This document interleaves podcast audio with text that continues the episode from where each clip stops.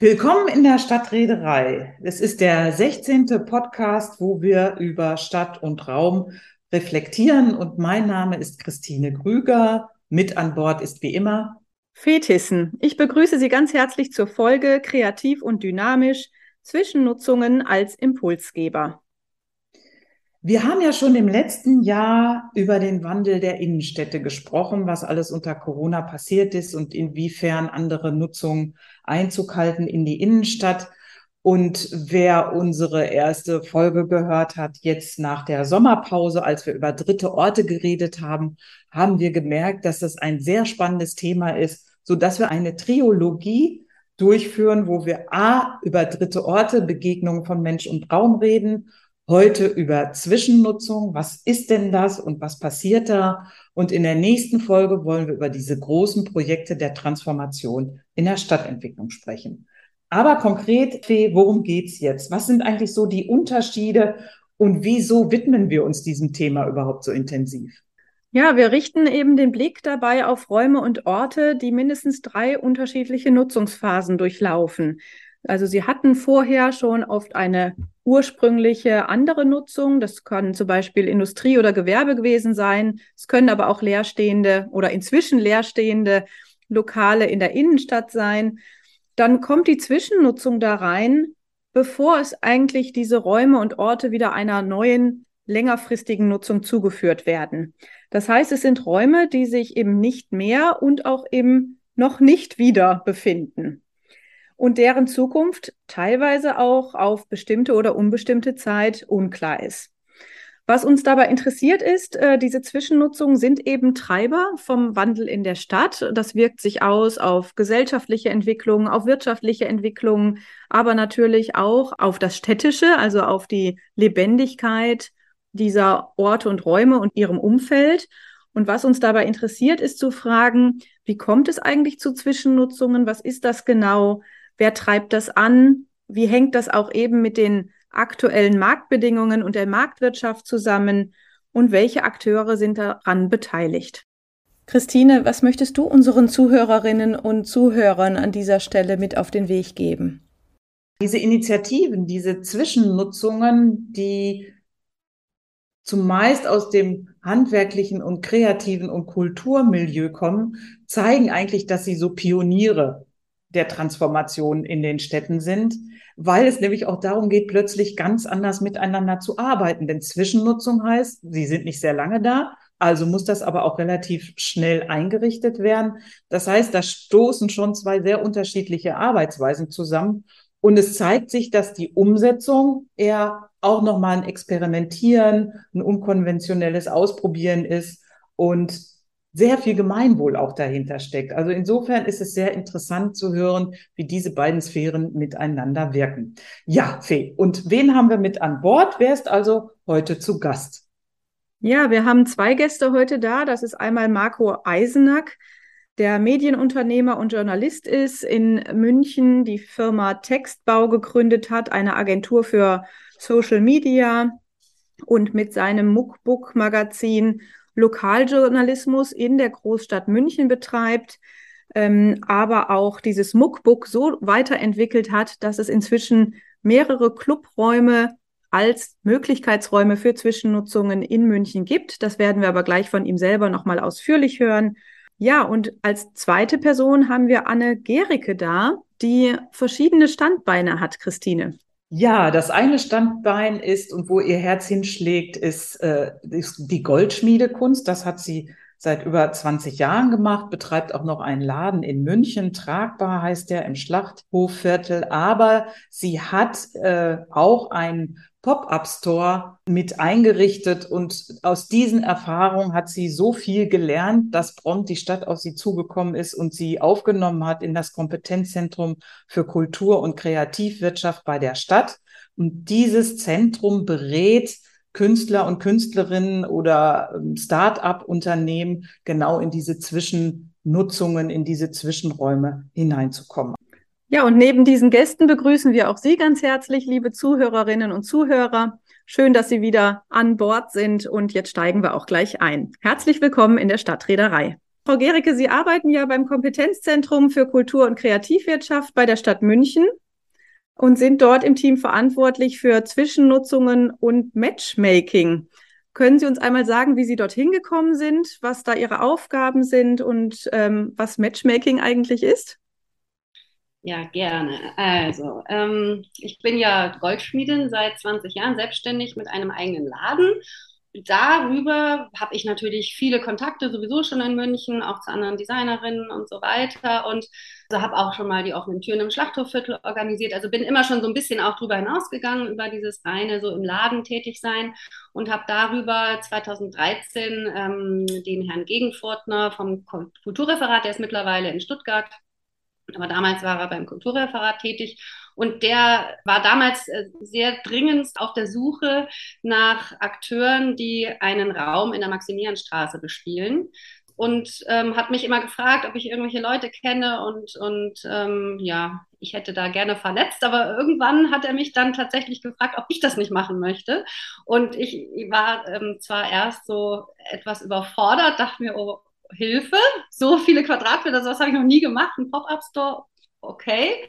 Und dann habe ich aber eine ganz tolle Designerin eben, die ich schon lange kenne, die Alexandra Weigand, angerufen, die dann ähm, sofort Lust hatte, mit einzusteigen. Und wir haben dann das Happy Pieces dort äh, initiiert.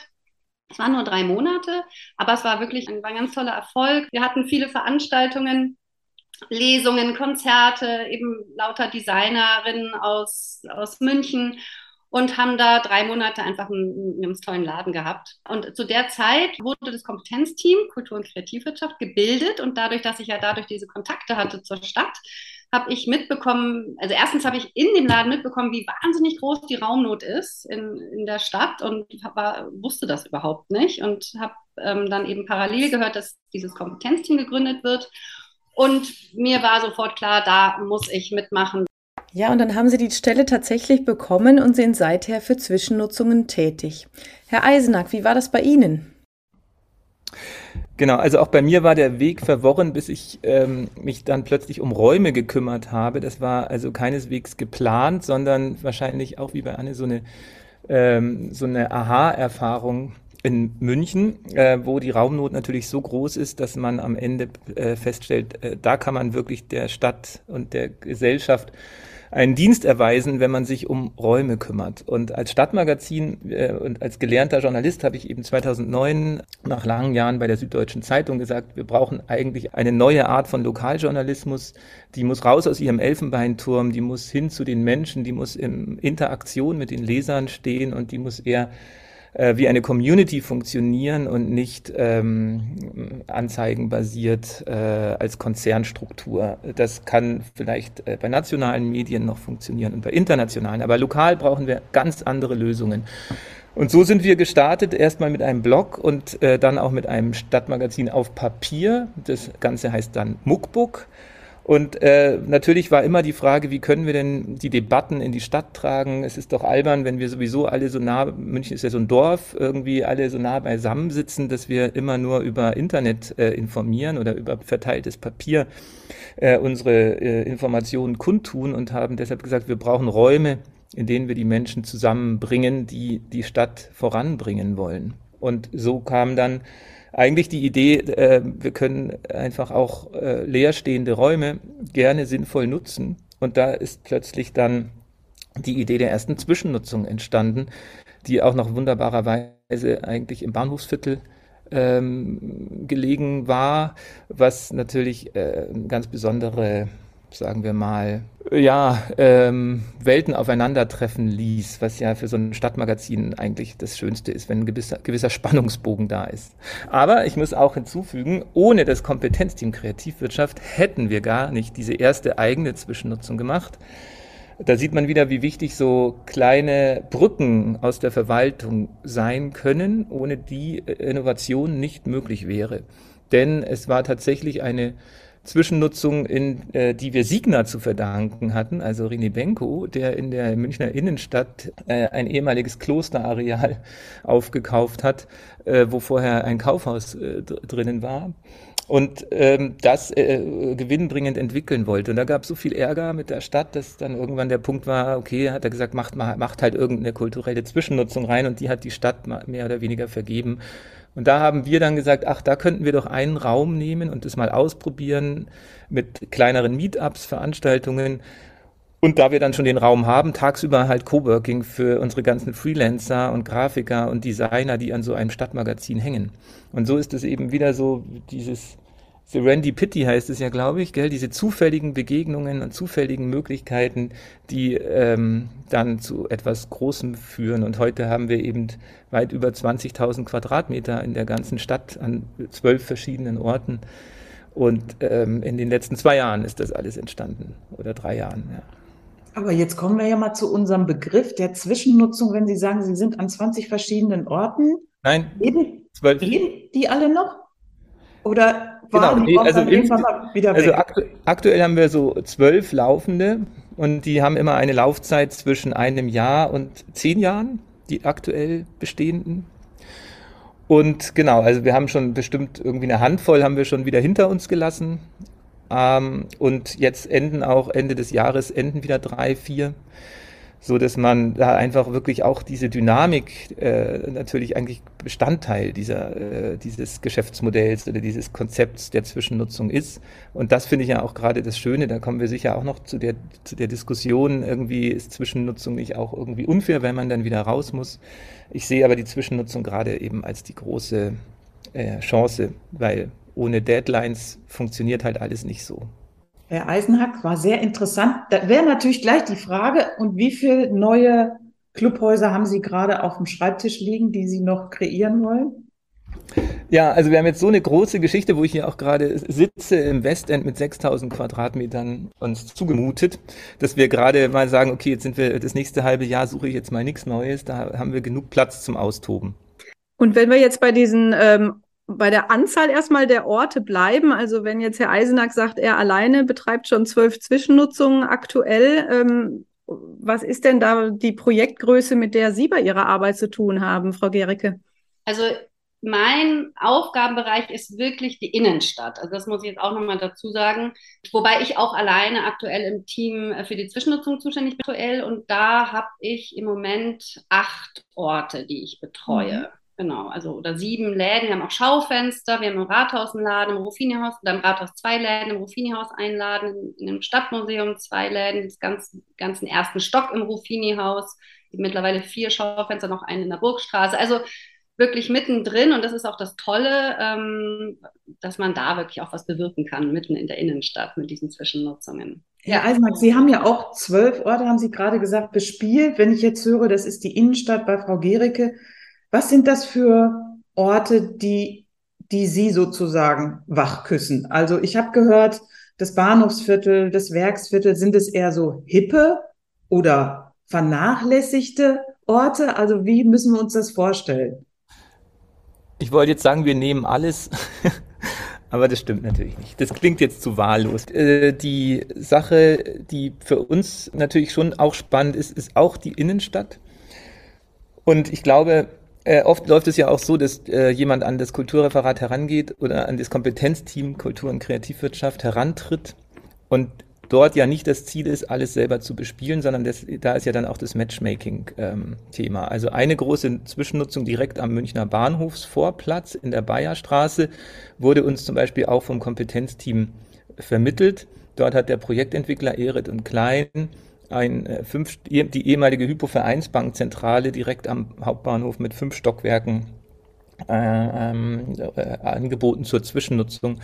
Und dann wurde da eben einfach der Kontakt hergestellt zu verschiedenen Akteuren und wir haben dann mit unserem Konzept überzeugt, haben dann lustigerweise das ganze Ding Breakout genannt, weil wir gesagt haben, wir wollten irgendwie den Aufbruch in der Innenstadt äh, symbolisch darstellen und durch Meetups und äh, Think Tank Treffen äh, dann auch manifestieren. Ähm, das, was dann aber passierte, war der Ausbruch äh, eines Virus.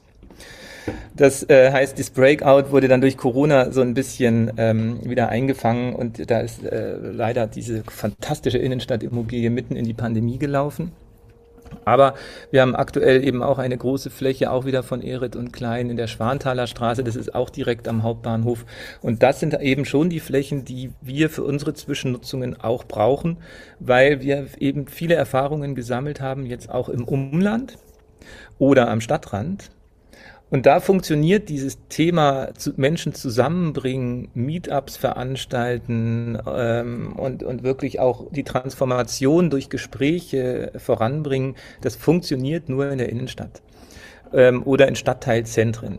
Wir haben auch einen Space eben in Riem, den müssen wir jetzt schweren Herzens wieder aufgeben, weil dort will keiner Veranstaltungen machen. Wir wollen eigentlich die dezentrale Stadt stärken ähm, und hatten deshalb auch im Konzept wirklich in allen Stadtteilen äh, wirklich mit Clubhäusern präsent zu sein, damit die Menschen auch überall arbeiten können, nicht mehr so viel pendeln müssen.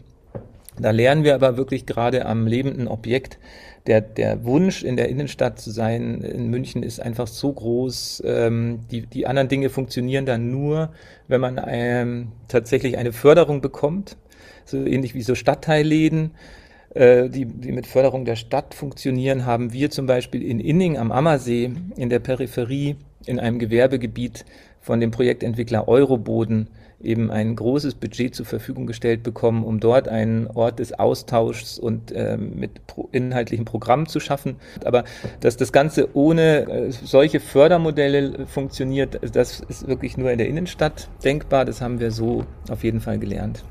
Aber wenn ich das so richtig verstehe, dann ähm, sind Sie einerseits auf der Suche nach solchen Orten, die nicht mehr die vorherige Nutzung haben, aber auch noch nicht die einer neuen Nutzung zugeführt sind.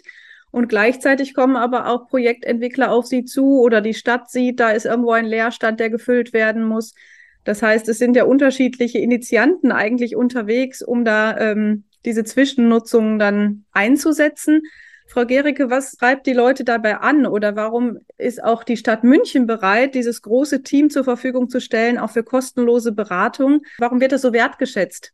Es wird wertgeschätzt, weil die Stadt braucht kreative Akteure. Ohne kreative Akteure ist eine Stadt einfach nicht lebendig, nicht vielseitig, nicht innovativ all diese, klar, ein bisschen plakativen Worte, aber es ist einfach so. Also die, man braucht die kleinen Orte, man braucht die kleinen Werkstätten, man braucht auch die, die Läden an vorderster Front, man braucht einfach, ja, dieses Brummen irgendwie. Also weil das so, also die Kultur- und Kreativwirtschaft besteht ja aus elf Teilmärkten. Das ist, geht von Architektur bis Designern bis bildende Kunst, ähm, auch Pressemarkt, Werbemarkt. Also es ist wirklich schon an sich die Branche ist unheimlich kleinteilig, aber auch unheimlich vielseitig dadurch und lebendig. Und das sind, weiß man ja mittlerweile auch, dass das die Transformationstreiber der heutigen Zeit sind. Das sind die, die unsere Apps entwickeln, die unsere Fahrzeuge, alles, ja, die sind, die sind einfach überall die, die Akteure und die, und eine Stadt braucht die. Und natürlich ähm, unterstützt äh, die Stadt diese kreativen Akteure und möchte sie halten und ihnen einen guten Boden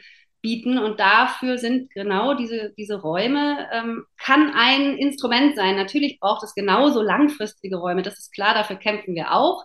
Aber es ist auch für viele wirklich wertvoll, mal einen Raum, also wirklich als Experimentierraum, um ein Geschäftsmodell zu testen, Kunden aufzubauen. Einfach, das sind ja so viele neue Ideen auch da, die einfach mal ausprobiert werden möchten. Und dafür sind solche Orte wirklich großartig. Und das, das fand ich jetzt ganz interessant, Marco, ähm, dass du sagst, dass ihr das ausprobiert habt in der Peripherie, weil das ist ja, da haben wir am Anfang, haben wir auch immer, da kamen immer die ganzen Akteure und meinten, sie möchten mitten in die Stadt und dann haben wir mal versucht zu sagen, ja, aber die Stadt ist doch groß, es gibt auch Räume außerhalb der Stadt oder am Stadtrand, aber ähm, das finde ich jetzt sehr interessant, dass es wirklich nicht so funktioniert hat, wie ihr das ge gedacht habt, ja. Ja, das finde ja. ich auch interessant, dass wir jetzt so festhalten können, dass diese Zwischennutzung eher ein Großstadtphänomen sind. Und sie sind wirklich eine Zwischennutzung, weil bei Herrn Eisenach nehme ich mit, wir trauern gar nicht so drum. Wir gehen davon aus, es ist ein Jahr, es ist fünf Jahre, aber es macht nichts, wenn es wieder aufhört. Wir haben das experimentiert. Ich finde das nochmal wichtig, weil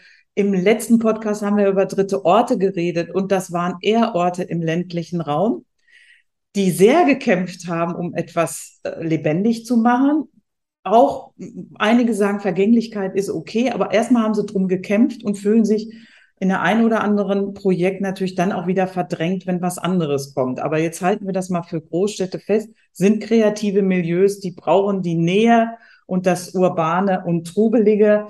Ich würde trotzdem gerne mal drauf diesen Punkt der Trauer, wenn ein Projekt schließt, Herr Eisenhack. Ist da nicht doch ein bisschen Tränchen in den Augen, wenn das dann nicht mehr lebt?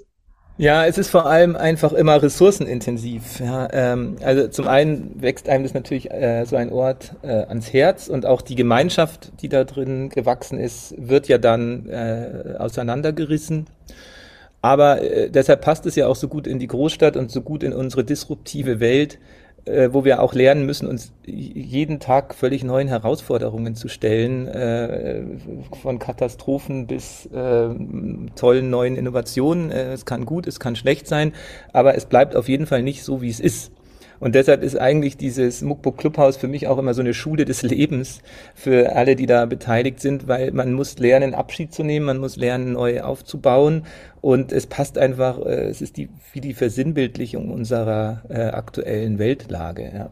Und ähm, deshalb sagen wir auch immer, für uns ist der Ort auch so ein bisschen äh, sicherer Hafen für diese Menschen, die wir dort beheimaten. Es ist aber auch Experimentierbühne, die sonst in der Form in anderen Räumen einfach aus Kostengründen nicht möglich wären.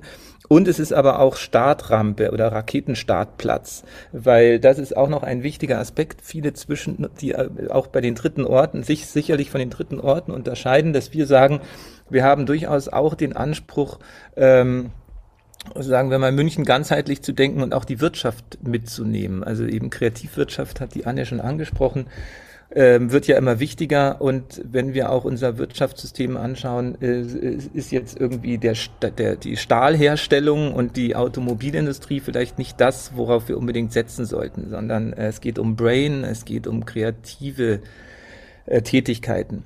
Und wenn München da nicht abgehängt werden will, weil einfach alle Räume viel zu teuer sind und die Menschen nach Berlin gehen oder abgeworben werden in Silicon Valley, dann brauchen wir einfach gerade in dieser, ähm, in dieser Lücke zwischen äh, den großen Konzernen, die sich zum Glück ja auch in München niederlassen, und den ähm, und dem Studium äh, und den Studienabschluss einfach Angebote, um die Menschen zu fördern. Und da sehen wir mit dem Muckbook Clubhaus eben auch so unseren Mehrwert, dass, ähm, dass man sagt, diese Zwischennutzung schafft auch wirklich ein, äh, sozusagen bei der bei der Entwicklung von Geschäftsideen für Startups einen wichtigen Beitrag. Vielleicht da auch noch mal eine Frage: Gibt es denn Beispiele, wo dann aber Zwischennutzungen zumindest in kleinen Teilen doch auch in der Fortführung vielleicht erhalten geblieben ist? Und falls ja, wenn es so eine Verstetigung gab, Inwiefern werden denn äh, Belange von Zwischennutzenden auch in dann die Planungsprozesse einbezogen? Oder wenn dann was Neues geplant wird, gibt es da auch die Kommunikation oder Gespräch irgendwo mit den Zwischennutzenden? Genau, wir haben das große Glück, dass unser Creative Hub im Ruffini-Haus tatsächlich ähm, verstetigt worden ist. Also zumindest jetzt erst, es war ja eine Zwischennutzung für zwei Jahre, das ist tatsächlich die erste Zwischennutzung, die wir auch als Betreiber selber machen. Also ein Coworking Space im Prinzip von der Stadt aus im Ruffini-Haus. Das, das normalerweise eben geben wir da, suchen wir Betreiber, so wie, wie zum Beispiel eben die Clubhäuser. Aber das haben wir eben selber betrieben. Und ähm, das hat, war eigentlich begrenzt auf zwei Jahre und das ist tatsächlich so gut angekommen wiederum in der Stadtverwaltung, dass die uns das jetzt nochmal für zwei Jahre geben. Aber sehr wahrscheinlich, dass tatsächlich auch verstetigt wird. Und das ist wirklich ein großer Erfolg. Also klar müssen die Leute, die Akteure, die, die da drin jetzt waren, zwei Jahre, die müssen wieder raus, weil das ähm, können wir das auch gar nicht verargumentieren, dass die für so einen guten Mietpreis äh, dort ähm, sind. Und wer sind die oder wer sind dann diese lokalen Akteure, die sich da zusammentun und eigentlich tatsächlich vor Ort aktiv sind? Der Sinn und Zweck dieses Creative Hubs war ja, dass, es, dass wir auch unterschiedlichste Akteure finden, also auch aus jedem, aus vielen verschiedenen Teilmärkten. Klar, die sind auch von wegen Trauer, da würde ich auch gerne noch mal was dazu sagen. Die sind natürlich extrem traurig, weil sowas mitten in der Stadt, das ist, sowas bekommt man eigentlich nicht. Und da merke ich jetzt, das ist schon auch anders bei den Läden, die wissen einfach, die gehen dann wieder raus und haben dann auch andere Pläne, das ist auch alles in Ordnung. Aber da jetzt im Creative Hub merke ich wirklich, die sind teilweise richtig traurig. Also die, weil die einfach, ein, das sind ja ganz neu renovierte Räume auch. Es ist auch typisch München, es ist perfekt einfach. Du bist direkt am Marienplatz, ähm, du bist ähm, in einem der schönsten Häuser der Stadt. Ja. Du hast trotzdem alle absolute Ruhe in den Räumen und dann ist alles tiptop hergerichtet. Du hast ja. Besprechungsräume und jetzt kommt das Beste. Du hast auch noch eben dieses Team vom Kompetenzteam, die dich auch noch beraten und dir jederzeit bereitstehen. Und das ist eben sowas, wo wir auch sagen, ja, äh, das ist jetzt eben so das Mukbo Clubhaus in, in, in XXL oder sagen wir mal in Premium-Klasse. Ja, das kann eben dann nur eine Kommune so anbieten. Und dann ist es ja auch gut, so ein paar Leuchttürme zu machen, die die Kommune anbietet und dann auch in der Stadtmitte. Und da äh, ist es dann, finde ich, auch nur fair, wenn diese, äh, äh, diese zwei Jahre, wir waren jetzt eben auch diese zwei Jahre da drin mit einem Büro, mit unserem Stadtmagazin und dass ähm, man auch sagt, da muss man nach zwei Jahren einfach auch die, die, die Staffel weitergeben, den Stab weitergeben, weil das ähm, ist einfach ein Vorteil, den sollte jeder mal genießen dürfen. Ja. Jetzt hat Herr Eisenhack ganz am Anfang erzählt, ähm, als es um dieses alte Kloster ging, dass da ja ein nicht gerade unbekannter Projektentwickler mit im Hintergrund war. Und Sie haben auch noch ein paar andere genannt. Ähm, sind Sie so ein Stück weit die Zwisch wirklich nicht nur die Zwischennutzung, sondern auch die Lösung, weil der Projektentwickler möglicherweise noch ein bisschen Zeit braucht, bis er seine Verhandlungen geführt hat, um sein Projekt umzusetzen, ist ja auch so ein bisschen Lückenfüller, wenn wir ehrlich sind. Und inwieweit unterstützen finanziell die Projektentwickler zu ihrem Eigennutz auch diese Nutzung. Genau, das ist eben ein sehr spannender Prozess, der sich in den letzten zwei Jahren da abzeichnet. Ähm, ich hatte ja noch berichtet von der ersten Zwischennutzung in der äh, richtig großen in der Bayerstraße. Äh, da war eben noch so, dass man, dass man froh sein sollte, dass man im Grunde nur die Nebenkosten bezahlt. Und dann hat aber auch, haben die Projektentwickler schon entdeckt, was das für eine Power entwickelt, so einen Ort als Creative Hub zu beleben. Äh, das eine ist natürlich die Sichtbarkeit in den Medien, die, die natürlich bei einer solchen bei einer Zwischennutzung immer groß ist, aber vor allem auch groß ist, wenn sie in der Innenstadt ist. Da schließt sich übrigens natürlich wieder der Bogen, warum Innenstadtlagen äh, wichtig sind, damit es gut funktioniert. Ähm, und zum anderen ist es so, dass die ähm, natürlich durch die ganzen Richtlinien CSR-mäßig und äh, was man da alles hier mit der Taxonomie einhalten muss, mit den ähm, sozialen Richtlinien, ein, äh, wird alles in ihre Punktekarte eingerechnet, wenn dort eine Zwischennutzung mit einem gesellschaftlichen Mehrwert entsteht.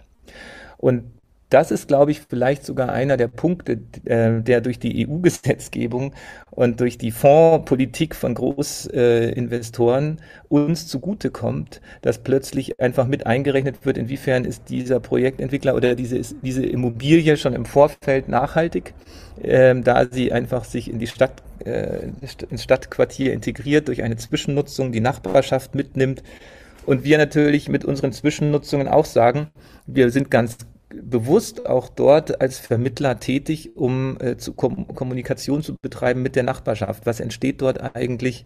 Ähm, das kann man natürlich in so einer Zwischennutzung wunderbar schon mal thematisieren. Das äh, ist ein, einfach auch ein super Service für die Projektentwickler. Und das ist dann alles in allem äh, so attraktiv für die Projektentwickler, dass wir eben inzwischen in der Schwanthaler Straße äh, mit Erit und Klein und eben in Inning mit äh, Euroboden wirklich große Budgets zur Verfügung gestellt bekommen haben, damit diese Ziele auch wirklich erreicht werden können. Weil man hat dann eben auch wirklich nur eine kurze Zeit und das ist, glaube ich, auch der wichtige Punkt. Äh, wenn man fünf Jahre hat, dann sieht es natürlich anders aus, dann hat man mehr Zeit, aber eine Zwischennutzung ins Laufen zu bringen, dauert doch auch in einer kleinen Stadt wie München, ähm, wo jeder jeden kennt, erstaunlich lange. Also gerade auch was Pop-up-Stores betrifft, da wundert mich, dass die Anne mit ihrem Happy Pieces sofort eine Punktlandung gemacht hat. Das lag wahrscheinlich an der Maximilianstraße.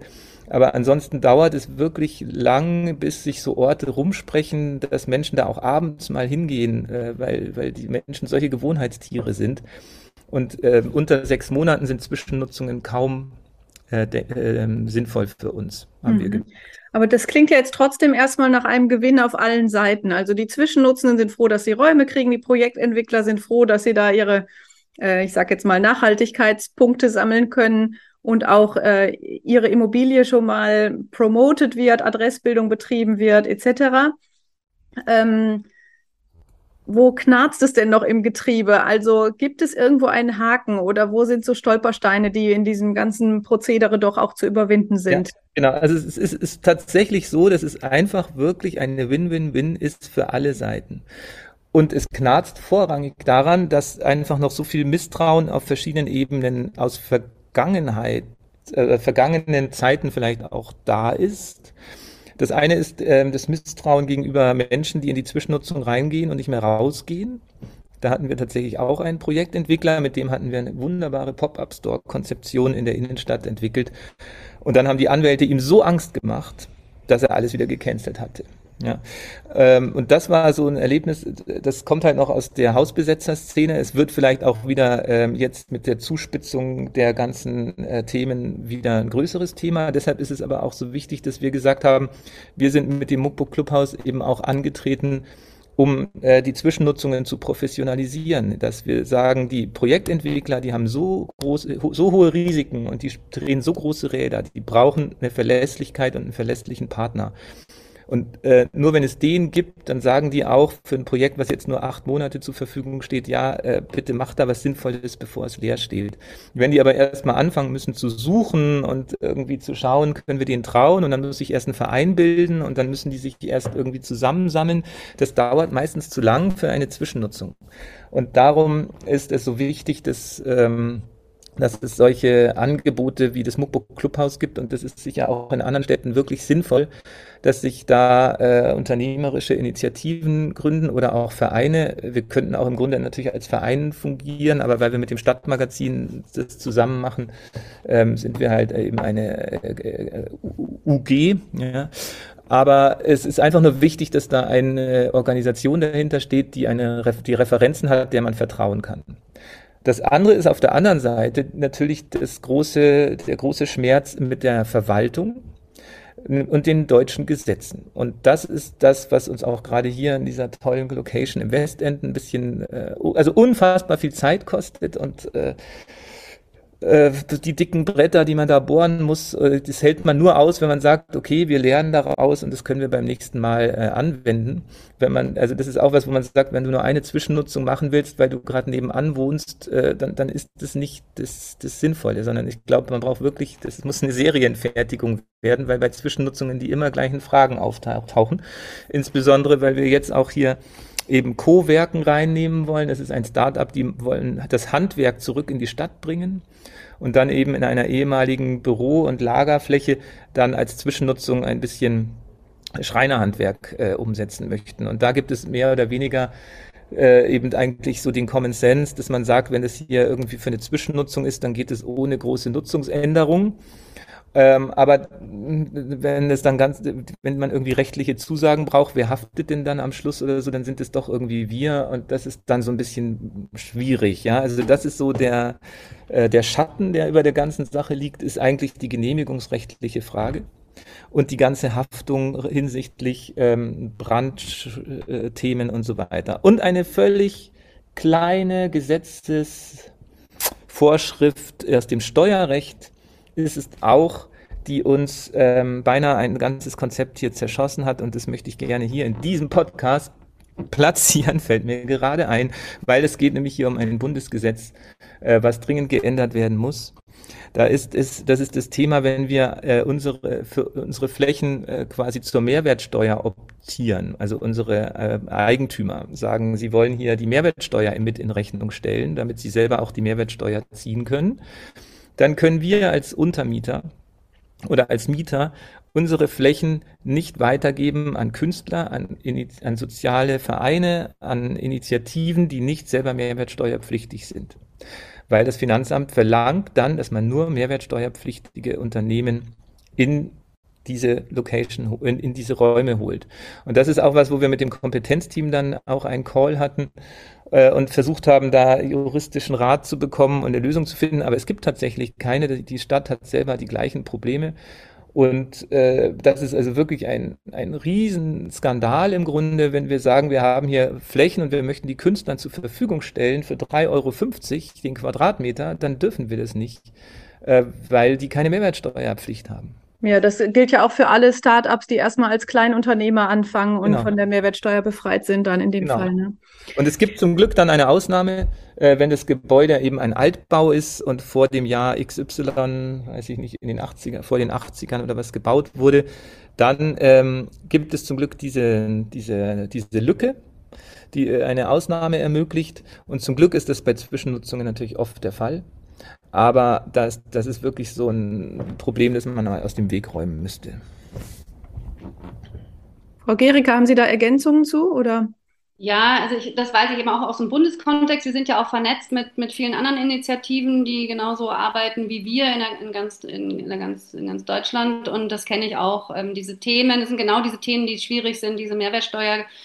Geschichte und ähm, die Genehmigungsfragen. Das, das ist eindeutig. Ähm, und eben die Anschlussräume, die fehlen. Das finde ich auch nochmal ein ganz großes, großes Thema. Es fehlen einfach, äh, es fehlen einfach die günstigen, die bezahlbaren ähm, Arbeitsräume in München. Das heißt, die Leute sind auch nicht unbedingt damit zufrieden zu sagen, ich wachse jetzt erstmal in der Innenstadt, ich etabliere mich, ich habe meine äh, Experimentierphase beendet und gucke, dass ich dann möglicherweise mal eher in den Rand gehe, das funktioniert nicht unbedingt. Doch, oder? doch, auf jeden Fall. Da haben wir auch schon ganz viel vermittelt und eigentlich die, die meisten, die bei uns eine Zwischennutzung bekommen haben, die haben dann auf eigene Faust wirklich auch Räume, schöne Räume, auch jetzt nicht ganz in der Innenstadt, aber zumindest in guter, in, in zentraler Nähe gefunden und sind da auch total zufrieden. Also das in, in der Regel funktioniert das schon, aber jetzt zum Beispiel, ähm, also wenn man eben so größere Zwischennutzungen macht, wie das Ruffini-Haus, wo einfach mal 50 Akteure raus müssen, da geschieht das natürlich an die Grenzen. Ja. Ich, ich habe da noch eine wichtige Ergänzung. Ich hatte ja vorher gesagt, diese Zwischennutzungen ähm, als Begegnungsort funktionieren nur in der Innenstadt. Als Workspace haben wir durchaus erfolgreiche ähm, Büros in der Peripherie. Also wirklich auch an der Autobahn gelegen, eine große Büroimmobilie, wo wir irgendwie zehn Büros vermieten sollten. Ähm, das hat, haben wir mit Art Invest auf den Weg gebracht. Da war ich sehr skeptisch, wo ich dachte, boah, wer will denn da den, irgendwie an der Autobahnausfahrt irgendwie in Berg am Leim ähm, arbeiten? Aber das funktioniert gut, wenn, wenn die da ihren eigenen Raum haben und eben am, äh, am Stadtrand dann äh, zu günstigen Preisen ihre äh, Location bekommen, aber da können diesen Mehrwert, diesen gesellschaftlichen Mehrwert nicht liefern mit Meetups und äh, Veranstaltungen. Aber trotzdem ist es natürlich für die Stadt München, die ja wirklich, also ich glaube, das wird noch gar nicht deutlich genug, wie was für ein Schmerz die äh, Unternehmer hier wirklich haben oder die Startups Räume zu finden, die bezahlbar sind, weil sie einfach alle bei 20 Euro den Quadratmeter irgendwie inzwischen landen. Und äh, und, und viele deshalb wirklich nach Berlin gehen. Also jeden Monat erzählen uns Leute, sie gehen weg, sie gehen weg, äh, sie verlassen München. Das ist wirklich ähm, dramatisch für, für diese Szene. Ja. Da kommen zwar dann andere nach, äh, aber diese äh, kreativen Köpfe, die äh, drohen uns wirklich da verloren zu gehen. Und deshalb ist also die Peripherie als Bürostandort durchaus attraktiv für Zwischennutzungen. Aber ähm, genau, das ist ein anderes Konzept. Wir haben ja jetzt relativ viel gelernt über diese Zwischennutzung, dass sie eben Innenstadtlage brauchen, auf Großstädten fixiert sind, eigentlich schnell gehen müssen, weil sie ja auch nur eine kurze Lebenszeit möglicherweise haben.